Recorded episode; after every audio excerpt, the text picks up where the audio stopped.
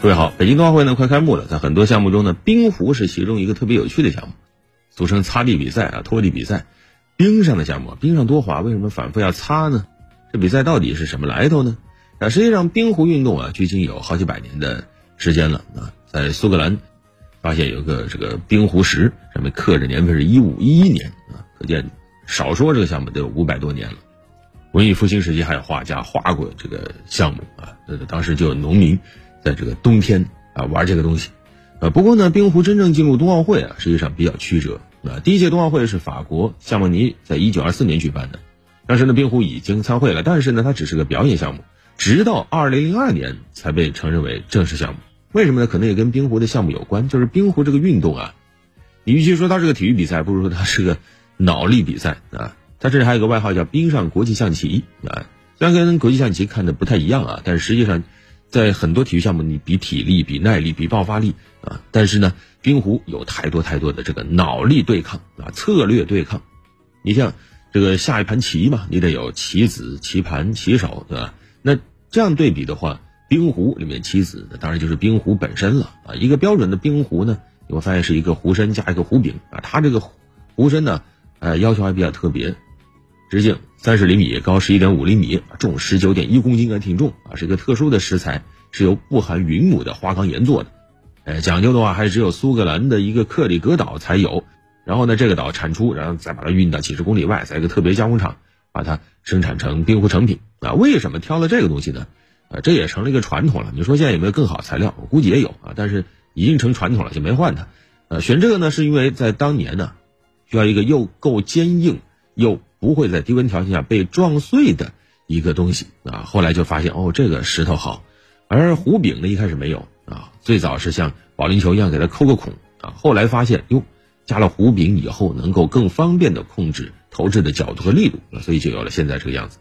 当然，冰壶本身可能不是比赛最吸引眼球的，最吸引眼球还是那个拖把啊，其实专名字叫冰刷。但凡看冰壶比赛，你就会对那个扫把、对那个拖把印象非常的深刻。啊，你说冰那么滑，为什么要不停的去擦呢？其实，正是通过快速的清扫，才能够在冰壶短暂的滑行过程中改变它的运动轨迹和速度，啊，从而让你的棋子啊，这个冰壶能够去你要去的地方，啊，甚至某种程度上，这个冰刷呀，它来负责给这个冰壶导航。冰刷当然材料也换过好多次了啊，以前的，冰刷跟一般的家用扫帚是一样的啊，用这种植物材料做。后来呢，慢慢发现用各种人造织物做呀，效果更好。目前的这个版本啊，世界冰壶联合会指定的是一种特殊的织物啊，反正都用这个东西啊，这样呢，大家用就会比较公平啊。而运动员脚穿的这个运动鞋啊，啊，你别看在冰上的，但是这个鞋啊，也跟一般的溜冰鞋不一样，它一只是橡胶底，一只是塑料底啊。橡胶底呢是用来蹬那个起踏器的，你可以跟着跑啊，而塑料底呢是用来降低摩擦力的，方便你的滑行。另外，我们说到冰壶的场地啊，刚才说如果是要有棋子、棋盘，那冰壶场地当然就是棋盘了。那通常它是一个长条形的一个冰道啊，长很长，能有四五十米长，宽呢大概是四点四到五米左右啊，然后给你加个挡板啊，省得冰壶滑跑出去了。然后你会注意到它前后两端各有一条蓝色的线，叫前卫线和后卫线。这个其实很好理解，你扔出去冰壶嘛，对吧？你必须要扔出一定的距离，不能太近，也别太远。而赛道两端呢，还有一个所谓的大本营啊，画了几个同心圆啊，根据不同的颜色来区分它的层级。那么整个比赛的核心目的啊，啊，主要就是让冰壶顺利的滑进大本营，越接近圆心，那这个分数就越高啊。另外呢，我们还说这个棋盘还有个特点啊，一个就是零冰，大家一般会认为啊，这个。冰啊，多光滑呀！但是实际上，冰壶赛道的这个冰面是粗糙的啊。就是制完冰以后啊，你还要再给它喷这个细小的水滴，这些水再结冰以后就变成什么？就像鹅卵石一样啊。在这样的路线上，这个冰壶行走的路线它就是哎不稳定的。所以在这个时候，你就知道运动员擦地有什么用了。运动员在那不停的刷，实际上是把这个凹凸不平的冰面给融化掉啊，把这个冰啊转化成一层很薄的水。哎，这样呢。冰壶前进的方向，它实际上是，呃，它的摩擦力会更小啊，这样呢就能够走向你需要的方向，而也能够走得更远。而看冰壶比赛呢，其实有时候看的是这个战术啊，什么呢？就是，哎，你往哪儿投掷你的冰壶，然后怎么去擦冰，怎么去引导。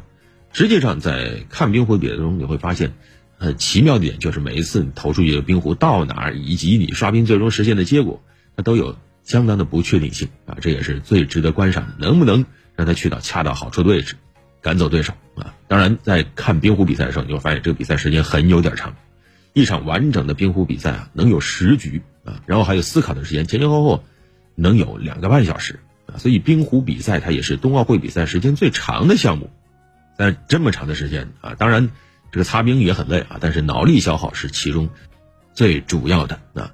呃，如果说你喜欢看这种烧脑的、有一定的这种策略对抗的项目的话，那冰壶是非常适合你的啊。这种解决的方法，哎，怎么哎关键的时候扔出一壶，让对方功亏一篑，把他赶走啊，或者把他给拦住，都很有意思。所以冰壶运动呢也评价说它是要有体操运动员的平衡感，跳舞演员的优雅啊，还有这个赛跑选手的力量。以及象棋大师的智慧啊，要说这个项目啊，实际上过去啊是欧美国家占优势，但刚才一说它的特点，它其实亚洲人很适合，因为相对来说更考验智力的对抗，更考验运筹帷幄的能力啊，所以难怪在这个项目上，咱们中国作为后起之秀，很快在冰壶项目上就实现了自己的突破。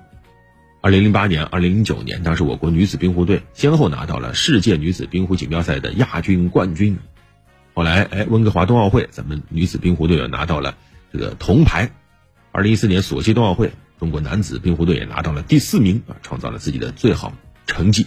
在平昌冬残奥会上，我国的轮椅冰壶队是直接就夺冠了啊！我们整个冰壶项目发展也就不到三十年，能拿到这样的成绩，真的很不错。另外也提一下啊，本届这个二零二二北京冬奥会，我们的冰壶项目是在水立方进行的。水立方当年是。呃，二零零八年夏季奥运会，国家游泳中心啊，你看这回也把它改造成了一个冰上的项目，直接在泳池上架设冰壶赛道，来一个冰水转换。这里也是全世界唯一一个啊，又能进行水上项目，又能进行冰上项目的双奥场馆了。那我们也期待到时候能看到精彩的对决。好了，本期就聊这么多。